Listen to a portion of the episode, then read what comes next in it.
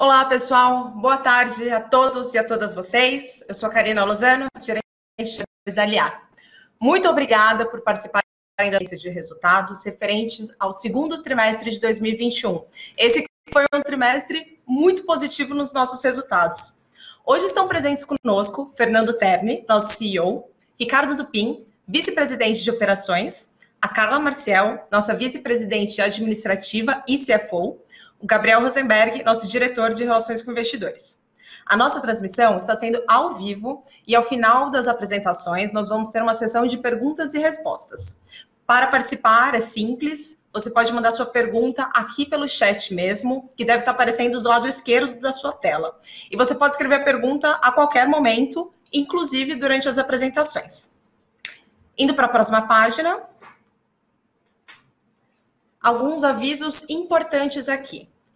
A gente quer deixar bem claro que as eventuais declarações referentes ao segundo semestre de 2021, elas são premissas e crenças e elas não são garantias de desempenho, uma vez que elas estão sujeitas a riscos e incertezas externos à companhia.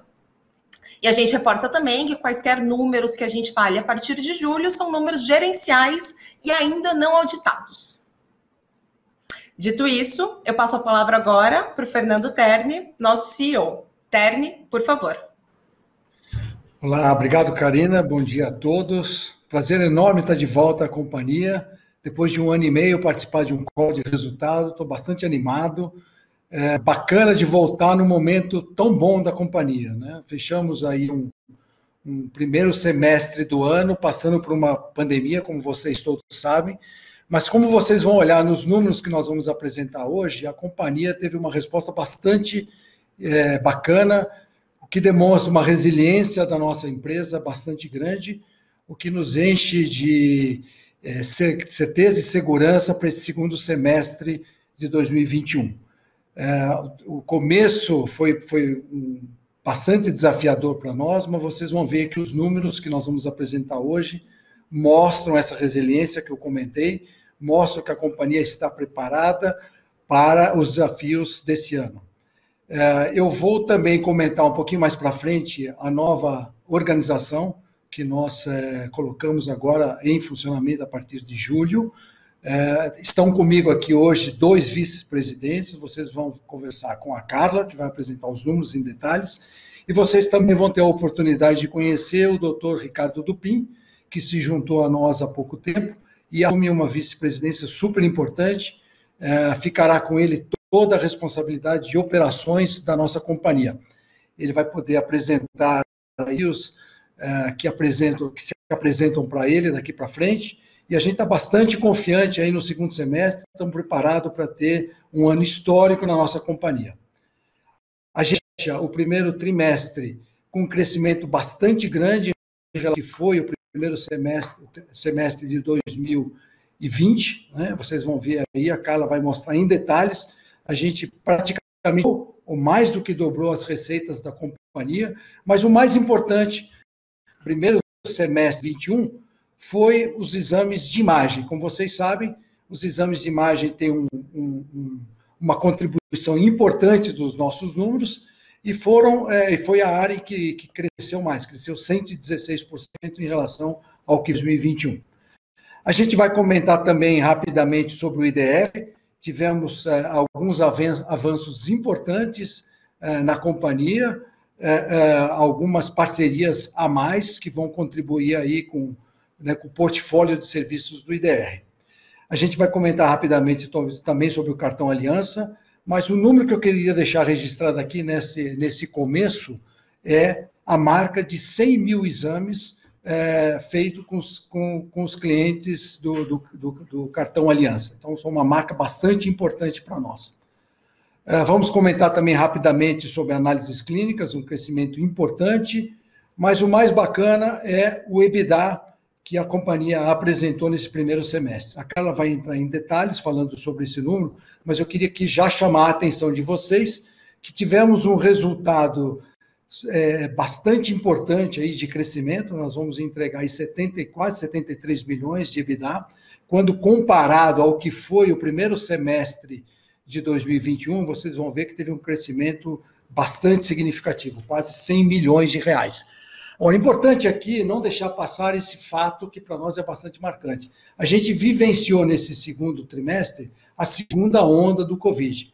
Mesmo assim, a companhia entregar um resultado superior ao que foi 2019, onde nós não tínhamos aí o efeito do Covid. O que mostra a resiliência da companhia, a velocidade de adaptação de momentos desafiadores com a segunda onda uh, do Covid. Então, nós estamos bastante confiantes agora para o segundo semestre do ano, que vamos entregar um, um desempenho bastante bacana, bastante importante para a nossa companhia. Também é importante registrar aqui o lucro líquido, um lucro praticamente histórico aqui, de 11 milhões de reais, e um avanço de quase 100 milhões de reais do que foi em relação ao ano passado. É, também já comentei, bastante importante, apesar de, no segundo trimestre, a gente ainda ter enfrentado aí o que foi a segunda onda do Covid. É, outra coisa importantíssima para eu mencionar aqui é a geração de caixa da companhia, também por quase, quase 50 milhões nesse primeiro semestre, o que nos coloca numa posição bastante confortável é, para diminuir aquilo que tem sido um objetivo incansável nosso, de, de diminuir o nível de endividamento da companhia. Então, esses são os primeiros os destaques iniciais que eu queria trazer para vocês. Eu passo para a Carla entrar em detalhes desses números, depois eu volto aqui para comentar um pouquinho também sobre a estratégia para o segundo semestre. Com isso, eu passo para a Carla. Carla, é com você. Obrigada, Terne. Boa tarde a todos. Pode passar o slide. Tá ótimo.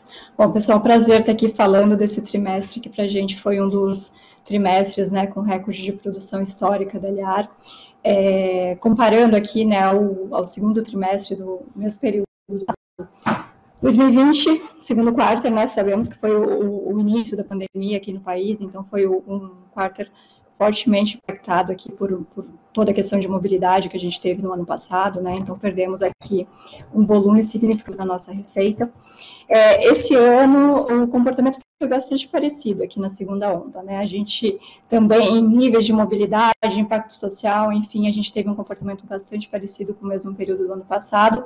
Todavia a gente vê ação bastante importante da Liar, né? Então um cenário muito mais é, severo economicamente, socialmente, né? A gente está vendo aí é, número de mortos no país batendo 550 mil. É, a gente consegue entregar receita né, mais de 100% superior ao mesmo período do ano passado. Uh, abril ainda foi um mês bastante difícil para a gente, a gente teve ainda sofreu ainda com a produção, né? A gente ainda tinha algumas praças importantes aqui em estado de lockdown. É, mas a gente já viu a partir de maio ter um, ter um ramp-up importante, né? Então, principalmente os meses de maio e junho foram meses importantes aqui para a gente recuperar essa diferença de abril, né? Então, comparando ano contra ano, a gente dobra aqui nossa receita e comparando com 2019, que, que é um ano, né, de uma normalidade econômica, a gente ainda entrega acima, né? Então, é, mesmo em um cenário bastante desafiador, né? É, comparando com 2019, que é um cenário né, de, de, estabilidade econômica, a gente consegue aqui patamares bastante relevantes de entrega de receita. Então, acho que é um resultado bastante positivo aqui para o período. Pode passar, por favor, próximo.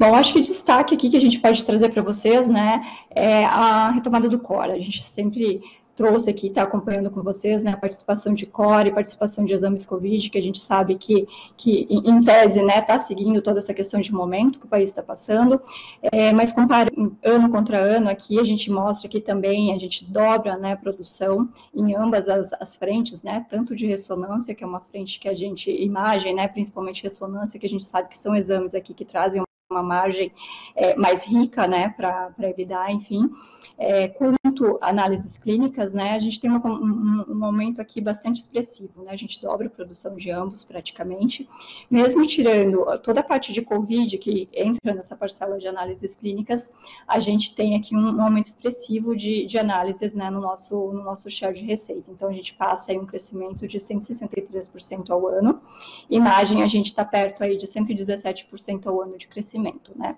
É, exames de ressonância, que é o que a gente acompanha também muito de perto, por conta de margem, né, batendo aí quase 95 milhões de, de crescimento. Então, é bastante expressivo esse crescimento aqui do share de receita, voltando o nosso core aqui a ter uma representação bastante importante aqui no share. Próximo slide, por favor. Perfeito. Bom, comparando aqui EBITDA, né, a gente quarta, né, e, e, seis meses também, como eu falei anteriormente, a gente teve o pior momento da, da crise o ano passado, do, toda a questão de pandemia no segundo quarto, então a gente teve um EBITDA negativo de, de menos 26 milhões. Então a gente entrega aí quase 100 milhões a mais de EBITDA, né, comparando período a período. É, e aí reforçando, né, todo esse cenário doutorado que a gente tem hoje em questões é, de mobilidade, enfim, de, de, de, de, perda de acesso, enfim, à saúde, a gente entregando aí 100 milhões a mais de, de EBITDA.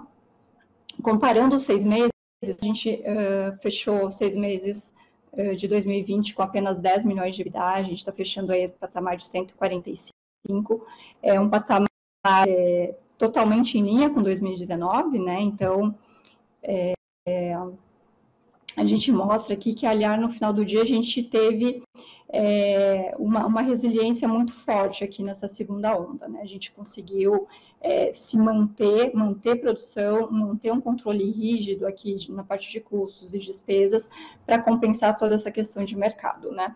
Aqui, outro ponto importante que, que acaba impactando bastante nosso EBITDA é a questão de custos. Então, a gente tem todo um cenário né, de, de insumos é, bastante inflacionado por conta né, da, de toda a demanda de utilização né, para os protocolos de Covid e toda a falta de, no, no, mercado, né, então a gente tem toda aí um, um, desequilíbrio de demanda versus oferta que acabou encarecendo bastante a parte de insumos, o que a gente entende que deve é, ser bastante pontual né, nesse cenário de pandemia e deve voltar à normalidade assim que, que for restabelecido esse equilíbrio de, de oferta e demanda.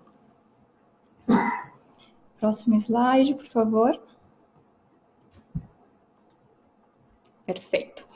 Falando do lucro líquido, né, então a gente tem toda essa questão né, de, de, de, de custos que a gente acaba afetando bastante nosso, nosso lucro líquido também, né. A, a Aliar é uma empresa que gera bastante receita, é, a gente perde um pouco aqui na parte de custos, mas também é, a gente acaba compensando bastante né, com GNE. E seguindo aqui para a linha de lucro líquido, a gente sabe que tem as questões né, de tudo que entra é, no bottom line, que é principalmente parte de despesa financeira e despesas de aluguel, que entra via IFRS 16. É, a gente teve frentes importantes de renegociação de aluguéis, é, entregamos, entregamos algumas unidades, algumas salas, enfim, que, que a gente entendeu que, que seria é, adequado, enfim. A gente teve uma redução bastante importante tá, em custos aqui é, de FRS 16 e também a antecipação da liquidação de algumas dívidas que estavam com custo de carregamento muito alto, que estavam atreladas aí a, a taxas variáveis e que estavam trazendo um efeito aqui negativo para a bottom line. Então, é, trabalhamos forte nisso a gente já consegue ver aqui o nosso lucro líquido trazendo uma melhoria bastante relevante, chegamos no patamar de 19, e em comparação ao ano anterior, né, que a gente sabe todo, todo o, o momento, entregando aqui quase 100 milhões a mais também de lucro líquido no quarter, e no semestre quase 130 milhões de lucro líquido a mais. Próximo slide, por favor. Aqui acho que é um dos destaques do quarter, né, a nossa, o gerenciamento de caixa, né, e toda a estratégia de financeira. A, a companhia ela tem um balanço bastante saudável, a gente está com todos os índices de liquidez bastante adequados para os nossos covenants, enfim, é algo que a gente acompanha muito de perto. O plano de desalavancagem, ele, ele segue conforme a, a, estratégia inicial que a gente tinha previsto em orçamento. A gente já, em relação ao mesmo período do ano passado, a gente conseguiu reduzir aqui 1,4 vezes, né? Então, no mesmo momento do ano passado, tínhamos em torno de 3,6 vezes é, dívida líquida EBITDA e estamos fechando aqui esse quarto com 2,2.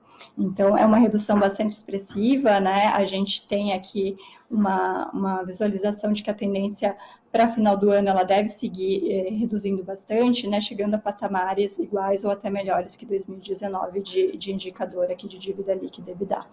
É, teve todo o trabalho né, no início do ano de, de alongamento, de, de, cronograma de vencimento, então a gente tem aqui um conforto bom, né, de dívidas, a gente não tem volume expressivo né, de dívidas vencendo no longo prazo, então é, seguimos aqui com o nosso forte plano de desalavancagem. Próximo, por favor. E aqui, só para falar um pouquinho da geração de caixa operacional, né? A, a, aliás, gera muito caixa, né? Então, a gente tem, mantém uma conversão de caixa bastante alta. A gente, é, aqui só no quarter, né? A gente está, se dizer que a gente está gerando em torno de 50 milhões por quarter de caixa operacional, que são números bastante expressivos. A gente não está é, é, percebendo, não está tendo reflexo né, de, de efeitos de, de PDD, enfim, ou de redução de, de conversão aqui para o quarter. Então, é algo que ajuda bastante né, nessa estratégia de desalavancagem e reforça aqui toda a gestão de caixa que a gente está fazendo na companhia. Próximo, por favor.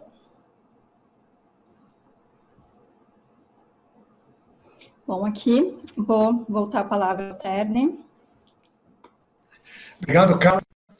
É, pessoal, o resumo, então, para esse primeiro semestre da companhia, eu gosto sempre de me referir àquela famosa frase, né?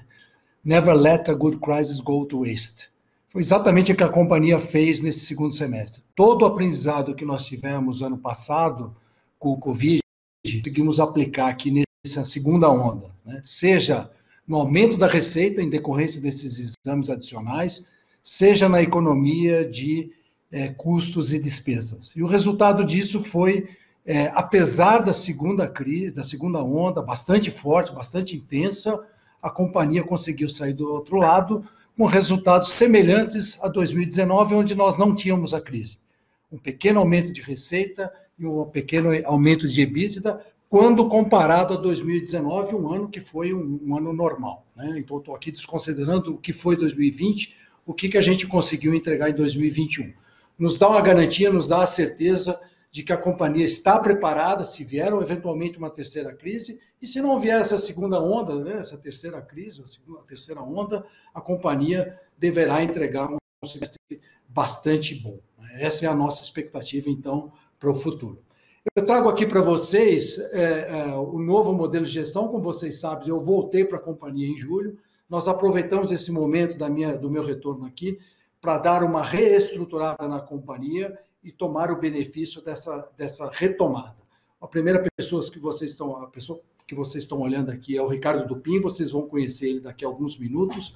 O Ricardo é uma pessoa, um, um médico, é, eu não sei se ele é médico, ele é o executivo, eu prefiro olhar ele como um grande executivo, tem mais de 20 anos de experiência aí no segmento de diagnósticos, ele vai poder se apresentar e vocês vão ver que ele vem somar bastante a, nossa companhia, nós estamos muito felizes com a chegada dele. Foco importante para ele vai ser a manutenção desse, dos ganhos de eficiência, mas, sobretudo, também um foco grande na expansão das receitas, sobretudo aqui no nosso core, com, e ele vai falar sobre isso com a introdução do nosso próprio NTO.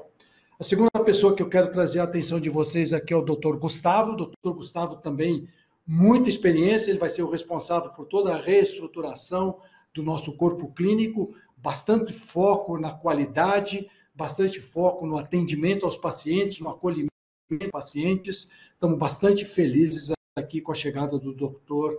Gustavo. Também um médico com experiência bastante grande no, no Fleury, que se juntou a nós alguns meses atrás.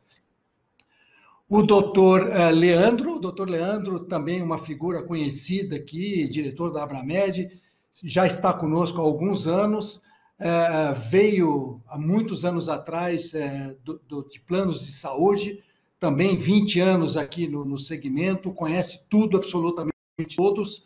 Então, aqui, com esses três médicos, a gente está bastante confortável de mais três médicos, nós temos três grandes executivos assumindo a liderança das suas respectivas áreas. Por fim, é, é, não menos importante, vocês acabaram de ouvir a Carla, já está conosco há alguns meses, é, aí assumindo não só toda a parte de CFO, mas também toda a parte administrativa e, e financeira, claro, da companhia. No nível de diretoria, poucas mudanças, algumas mudanças é, importantes. É, o, o assume toda a parte de produtos digitais para ter uma pegada mais rápida, montar as squads, ter sprints importantes de entrega, é, é, quase que semanais de novos produtos, bastante focado na melhoria de eficiência da companhia, mas também bastante na jornada dos pacientes, com toda a digitalização desses processos.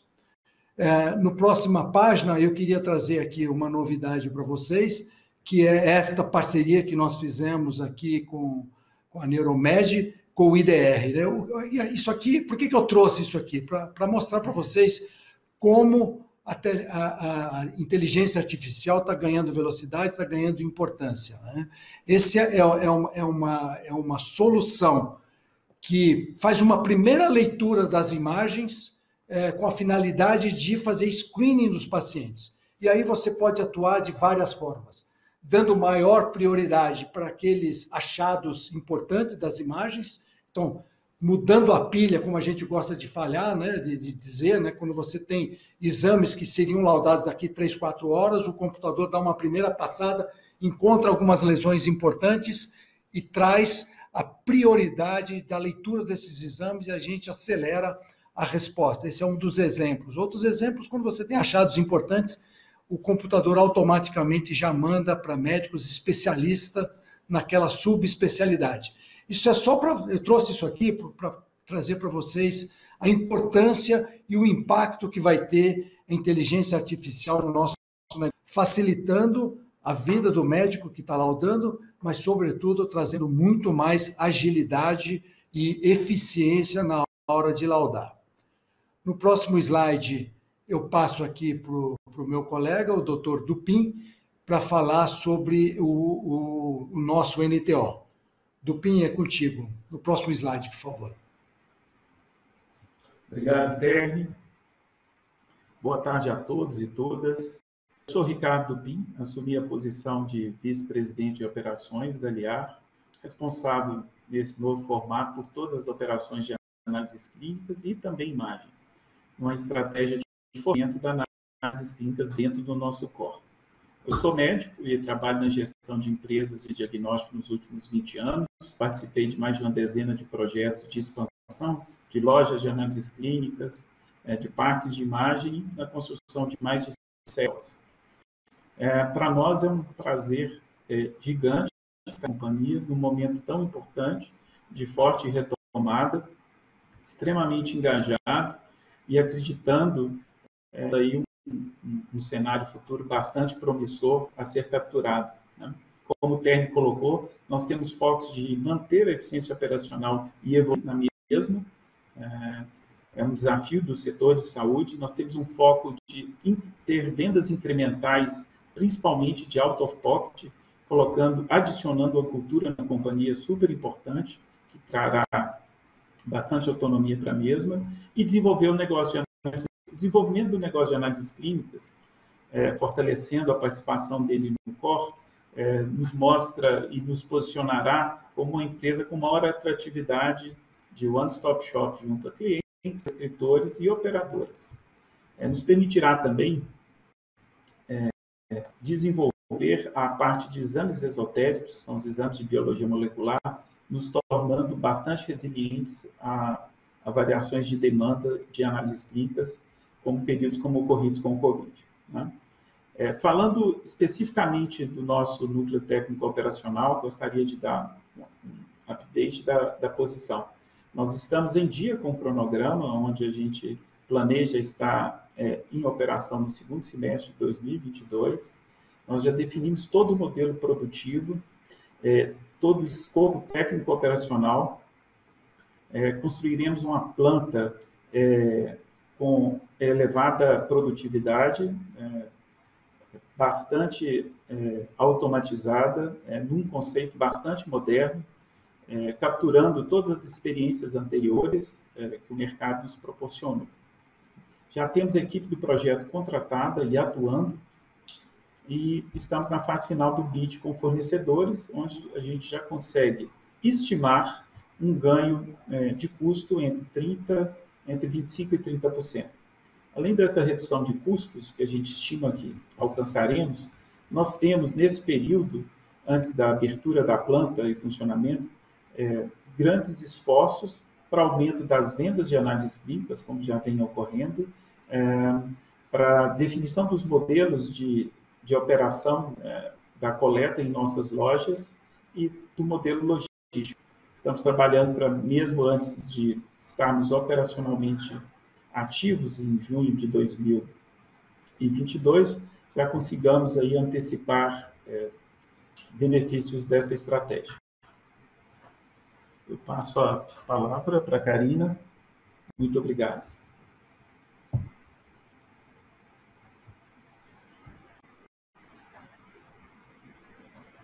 Bom, pessoal, mais uma vez, para mandar a sua pergunta, por favor, é só mandar aqui no chat do lado esquerdo da tela.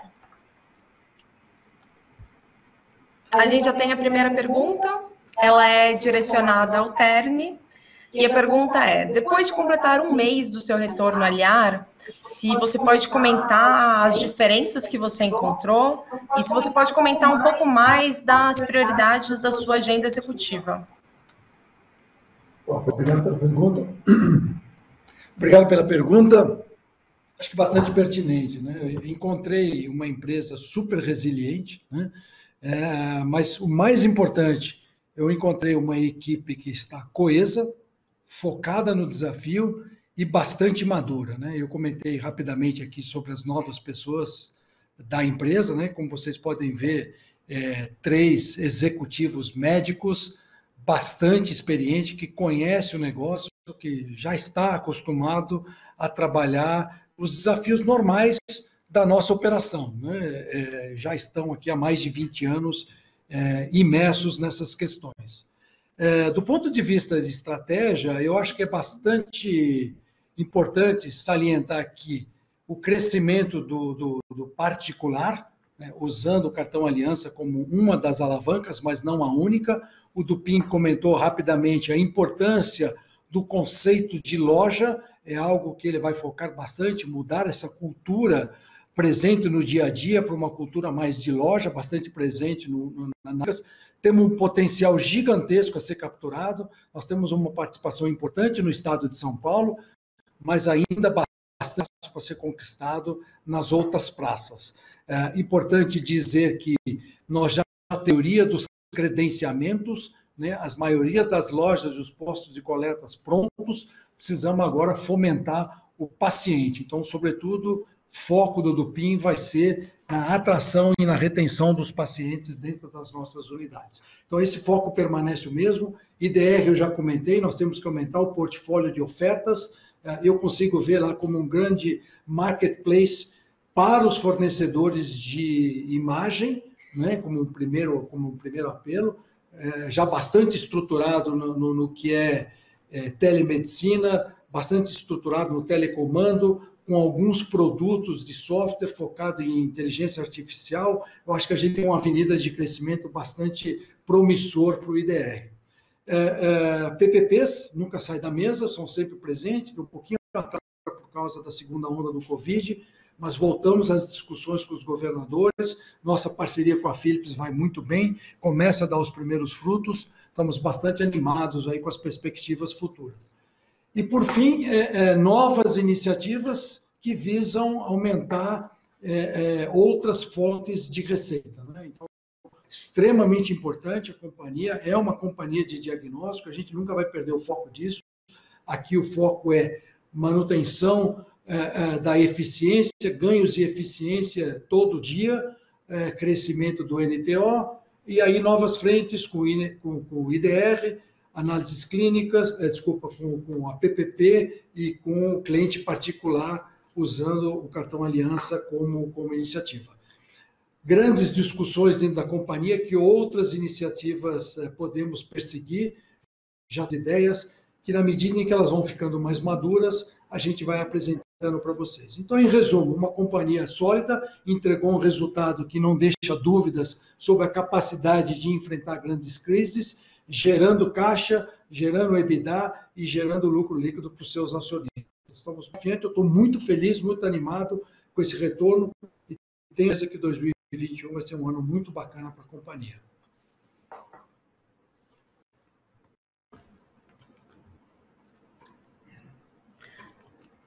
Legal. Nossa próxima pergunta vem da Risa Asset e a pergunta é como que vai ser o funding do NTO? E aproveitando para agregar algumas outras perguntas que também vieram nesse tema, é, se a gente puder também comentar sobre a questão da ambição da Aliar entrar no mercado Lab to Lab, uh, o CAPEX envolvido e aí, consequentemente, do funding, e também a questão do relacionamento com as operadoras vai mudar alguma coisa em função do NTO. Perfeito, Karina. Obrigado pela pergunta. Bom, em relação ao modelo de investimento do NTO, embora não seja um CAPEX relevante dentro do tamanho da companhia, provavelmente nós vamos optar por um modelo asset light, é, é, comodatando equipamentos, né, uma vez que se trata de um mercado de, de incorporação tecnológica rápida e obsolescência. É, o segundo tópico, em relação à participação nossa no mercado é, B2B, né, de lab to lab, a planta ela foi desenhada para uma eficiência operacional para os próximos cinco anos, é, determinando um mix operacional que vai nos permitir é, fazer uma expansão gradativa para as áreas de especialização. Essa planta, ela certamente poderá ser utilizada é, no como um ganho incremental para lab to lab, embora ela tenha sido desenhada inicialmente para essa demanda que nós temos em nossas marcas. Nós temos uma penetração de análises clínicas é, grande em São Paulo, mas a gente tem marcas que são, a companhia tem marcas que são relevantes e líderes de mercado em diversas regiões metropolitanas do Brasil, é, e a gente entende que a, esse modelo novo de análises clínicas não se restringe ao modelo produtivo do NTO, nos trará vantagem competitiva e um ganho de share importante junto às operadoras. É, o conceito de one-stop shop, é, com nós aumentando é, o portfólio de testes, aumentando a competitividade na negociação com operadoras e aumentando o, a presença em praças e lojas que não estamos, a gente acredita que trará é, é, um, um, ganho competitivo e um incremento de análises clínicas no nosso core business. Obrigada, doutor Ricardo. Nossa próxima pergunta é, na verdade, uma pergunta que foi repetida aqui por alguns fundos é sobre comentar alguma coisa à luz do rompimento do acordo de acionistas. Do acordo de acionistas. Se a gente pode comentar um pouco do, do anúncio. Obrigado, Obrigado Karina. Obrigado pela pergunta. É, é, eu acho que eu queria começar já mudando a forma da pergunta, né? Rompimento, né? Está longe de ser né? foi um acordo entre os acionistas, levando em consideração o momento em que a companhia está? O nível de maturidade que foi que nós alcançamos, né? Eu acabei de falar várias vezes o novo corpo gerencial que a companhia apresenta. Como vocês perceberam, nós não temos mais nenhum membro de nenhuma família é, participando do dia a dia de gestão da companhia. É, é, existe uma harmonia bastante grande entre todos os acionistas, que, por sua vez, se reuniram e chegaram à conclusão que não havia mais a necessidade de ter este acordo da, da forma que ele estava, que ele estava, que ele foi concebido há algum tempo atrás. A companhia já tem essa maturidade, esse é o entendimento de todos, né, de que ela pode seguir por um caminho onde todos têm muito mais liberdade. Então, assim, o meu ponto de vista como CEO da companhia, eu estou bastante tranquilo, bastante animado. É claro que isso aumenta a nossa responsabilidade, aumenta a responsabilidade de toda a administração. A gente passa agora a também ter uma contribuição importante na estratégia da companhia, né? como vocês sabem, quando você tem um acordo de acionista, como nós tínhamos, a estratégia está muito mais presente é, nesse, né, quem driva a estratégia da companhia geralmente é esse acordo dos acionistas. Uma vez que ele deixa de existir, a companhia tem agora a liberdade, inclusive, de fazer propostas, etc., o que me encheu de, de, de, de alegria e de energia para voltar a assumir esse, esse cargo, né, segundo esse novo formato. Então, assim, tanto eu quanto os meus colegas da, da, do, do, do, bloco de executivos estamos bastante tranquilos e bastante animados. Essa é a grande verdade. Temos liberdade agora de propor novos caminhos estratégicos para a companhia, caminhos que vão adicionar é, na, na, na, vamos dizer, na estratégia atual. Né? Então, eu, do meu ponto de vista e dos meus colegas da executiva, nós estamos bastante animados, bastante tranquilos. São todos pessoas do que conhecem o dia a dia da companhia, conhecem os desafios e por caminhos estratégicos para o seio da companhia. Eu vejo isso de uma forma tranquilo, bastante, recebi isso com, com, bastante tranquilidade e, na verdade, estou bastante animado com esse, novo, com esse novo momento da companhia. Longe de ser um rompimento, muito longe disso, é muito mais evolução, um caminho natural do aumento vamos dizer, dada a maturidade da companhia, evolução natural na governança do grupo, do grupo de acionistas da companhia. Bom, pessoal, acho que a gente teve técnicos. Repetir a última pergunta, que foi da AMG, Tech, é, AMG Capital, e a pergunta é referente à previsão de dividendos para esse ano. E aí o Terni vai voltar com a resposta.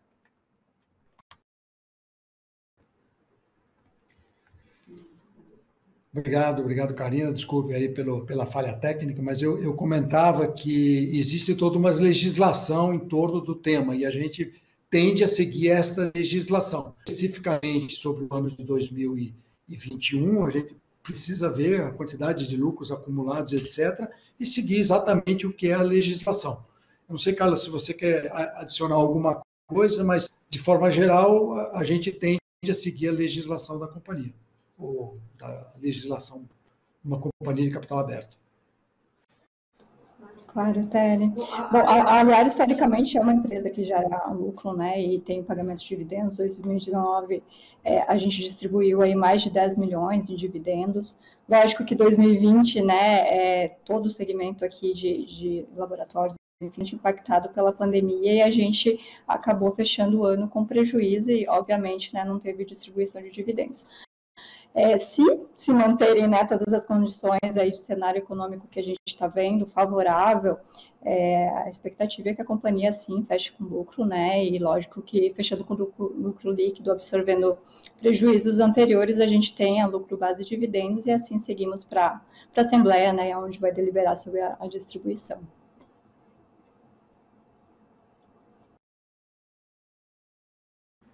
Obrigada, Carla. Obrigada, Terni. Nossa próxima pergunta vem do Pedro, do BTG Pactual. E ele gostaria de saber sobre o apetite da companhia para M&A e se existe espaço no balanço, quais seriam as linhas de negócio que a gente tem interesse, se seriam em laboratórios, se seriam parcerias mais tecnológicas que impulsionem o IDR, se seria no cartão aliança, ou qual que seria esse, essa linha de negócio para M&As? Obrigado, Pedro. Ótima, ótima pergunta. É, sem dúvida nenhuma, a gente é, voltou a olhar para M&As. Né? Acho que você fez uma pergunta importante, se a companhia tem espaço no seu balanço. A gente está avaliando diferentes alternativas que possam caber dentro da, da, do presente momento da companhia. É, sim, estamos olhando, é, é, e aí de uma forma bastante abrangente. Eu acho que tem aqueles M&As que são mais né, do ponto de vista estratégico, né, da composição do nosso portfólio de ofertas, do nosso portfólio de serviços, seja no cartão, seja no, no, no IDR, seja no core da companhia, seja análises clínicas, enfim. É, nós estamos atentos aí, o mercado passa transformações, né? É, ainda é um mercado super fragmentado e que, portanto, tem oportunidades. Estamos olhando, estamos atentos e tendo a combinação perfeita que faz sentido para a nossa estratégia, a gente vai considerar seriamente.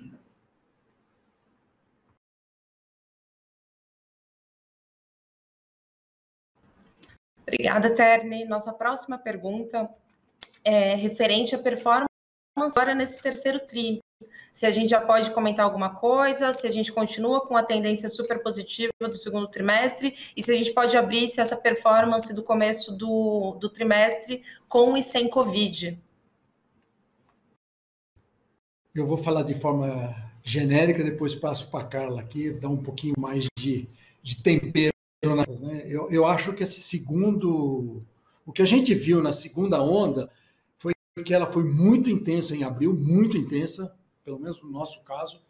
Ela diminuiu de intensidade, mas ainda foi maio, e o mês de junho a gente assistiu aí uma retomada para a normalidade. Não estava exatamente lá, é, mas aí, assim, claramente a gente retornou à normalidade. O mês de julho segue essa mesma tendência de, de um retorno à normalidade, né? Quando você olha, eu acho até gosto de dizer que, que talvez um novo, um novo normal, uma nova normalidade, né?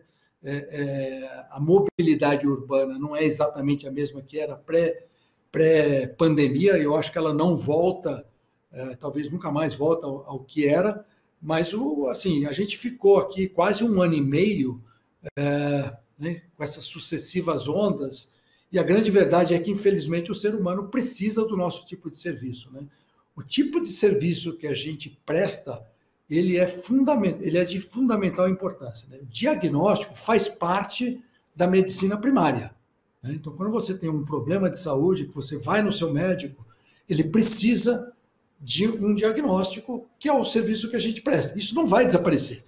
Muito pelo contrário, ele, ele tende agora até voltar com mais intensidade, dado que as pessoas ficaram mais em casa, etc. Então, assim, nós estamos absolutamente tranquilos para esse segundo semestre. Esse sempre a discussão se vai ter uma terceira onda, não vai ter uma terceira onda. Na nossa avaliação é que pode sim haver uma terceira onda, mas ela seguramente não será com a mesma intensidade que foi até a segunda, tendo em vista o nível de vacinação, a, a velocidade que o, o brasileiro está tá, tá, né, tomando as vacinas, etc. Mas a verdade é que é uma grande, um grande ponto de interrogação, a gente não sabe. Variante Delta, novas variantes, agora começa a falar na variante Gama, etc. Mas a verdade é que as vacinas, sim, estão entregando aquilo que eles prometeram, muito menos é, efeito em, em, óbitos, né? E a medicina diagnóstica, no caso de voltar uma terceira onda, a gente está, assim, preparado com os testes de Covid, etc. Também voltando e adaptando rapidamente as operações. E se não houver, não houver uma terceira onda, a companhia vai estar surfando aí o retorno à normalidade. Então, do ponto de vista de operações, nós estamos bastante tranquilos e, na verdade, bastante animados aí com o que pode ser o segundo, o terceiro trimestre de 2021. Eu não sei, Carla, se você quer adicionar um pouquinho mais de tempero, fica contigo aí. Tá ótimo. Acho que eu posso saber a visão de cenário econômico e tendência que a gente tem, né? A gente sabe que mobilidade é um driver super importante para a gente fazer projeção de receita e é algo que está retomando com bastante intensidade, né? Então, o ritmo de vacinação aumenta, o índice de mobilidade também aumenta proporcionalmente, né? Nosso negócio é bastante dependente disso. Então, é, a tendência é positiva. É, e mesmo no cenário de terceira uh, onda, né? A, acho que a única certeza que a gente tem disso tudo é que aliar a, a trabalhar, né? É, em meio ao caos em meio a toda essa questão de pandemia que a gente teve, né? Então, prova disso são esses resultados, né? Mesmo ainda durante uma segunda onda fortemente impactando todos os setores, a gente consegue entregar é, receitas, né? é, até maiores que 2019, que foi um ano de normalidade, eu acho que é a prova disso. E a gente segue forte, né? Toda a nossa parte, o ritmo segue forte aqui, toda a parte de imagem está retomando com bastante força, análises clínicas, mesmo tirando é, efeito né, de exames de Covid também está bastante acelerado, toda essa frente de novos negócios, NTO, então a expectativa aqui é bastante positiva. Ah, Carla, acho que você tocou num ponto super importante e o, e o grande, talvez o grande takeaway desse call nosso aqui é, é, esse ponto que você cita aqui do segundo trimestre de 2021. Nós passamos, sim, por uma segunda onda e olha o resultado que a companhia está entregando. A gente conseguiu entregar um resultado melhor do que foi 2019, quando nós não tínhamos, não se falava de Covid. Né? Eu acho que esse é um ponto extremamente importante. Né? dificilmente a gente vai assistir uma segunda onda, né? Quer dizer, eu não tenho bola de cristal, mas assim, com, com o nível de vacinação, a velocidade está se vacinando, vacinando primeira, segunda dose no Brasil, a gente não deveria ter uma terceira onda com a mesma intensidade que foi a segunda onda. Mas mesmo que tivéssemos, olha o que foi a entrega da companhia no segundo trimestre. A gente conseguiu entregar números é, equivalentes a, a, a, números que foram entregues quando não houve, não se falava de Covid. Né? Isso aqui é bastante importante. É por isso que nós estamos animados, é por isso que a gente está satisfeito com o que a companhia conseguiu entregar é, é, durante o segundo trimestre, durante o primeiro, durante o segundo trimestre e o primeiro trimestre, o primeiro semestre de 2021. Nós estamos bastante confiantes, uh, olhando para frente com, com, com bastante animados.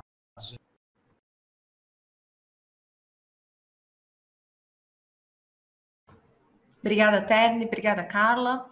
É, indo para a reta final do nosso call, a gente tem uma pergunta aqui do Carlos Herrera, da Condor Insider é, se a gente poderia comentar um pouco sobre a subida geral dos preços e como que isso pode impactar a companhia, se a gente está sentindo algum tipo de pressão nas margens nesse terceiro trimestre. Carla?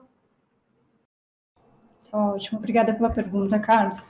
É, eu acho que, que todo o mercado está sentindo pressão né, de, de aumento de preços. Né? É, a gente não tem é, um volume representativo vindo de fora, né? Então, a questão da pressão do dólar não é algo que afeta diretamente né, nossas compras, porém a gente tem alguns insumos né, específicos que são insumos também que estão atrelados aí protocolo de tratamento de Covid, que a gente sabe que está é, é super inflacionado por questão de demanda e falta no mercado. Né? É, é muito pontual nesses insumos, né? A gente está contrapondo isso com toda a questão de economia, de é, além disso, tem a questão de EPIs também, que teve, além de um volume de preços, tem um volume maior de utilização, enfim, até nos protocolos de segurança dos funcionários, mas a gente entende que é bastante pontual. Os nossos maiores contratos, eles já são é, fechados com preços pré-determinados, então eles não ficam flutuantes, né, não é um, um custo flutuante, e, e acaba mais concentrado nessas compras spot, né, então uma parcela de pressão, sim, mas a gente está conseguindo contrapor aí de forma bastante forte, né, com a, com a questão de, de, gestão de utilização, né, de dispensação, é, para tirar um pouco de efeito de preço, tá, Carlos?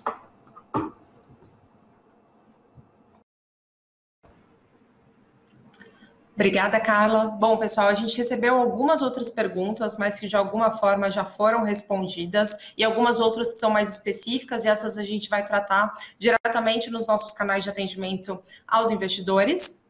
Dito isso, a gente encerra a sessão de perguntas e respostas, mas antes da gente encerrar a apresentação, eu passo a palavra agora para o Fernando Terni fazer as considerações finais. Terni, por favor. Obrigado, Karina. Obrigado a todos pela atenção, pelo tempo de vocês. É... A mensagem que eu gostaria de deixar aqui é exatamente essa que eu comentei alguns minutos atrás. A companhia demonstrou uma resiliência bastante alta. É... Estamos super confiantes aí com, com o futuro. É... Temos muito claro o que precisamos fazer. Uma organização nova, com pessoas super experientes que vão puramente nos apoiar aí nessa caminhada.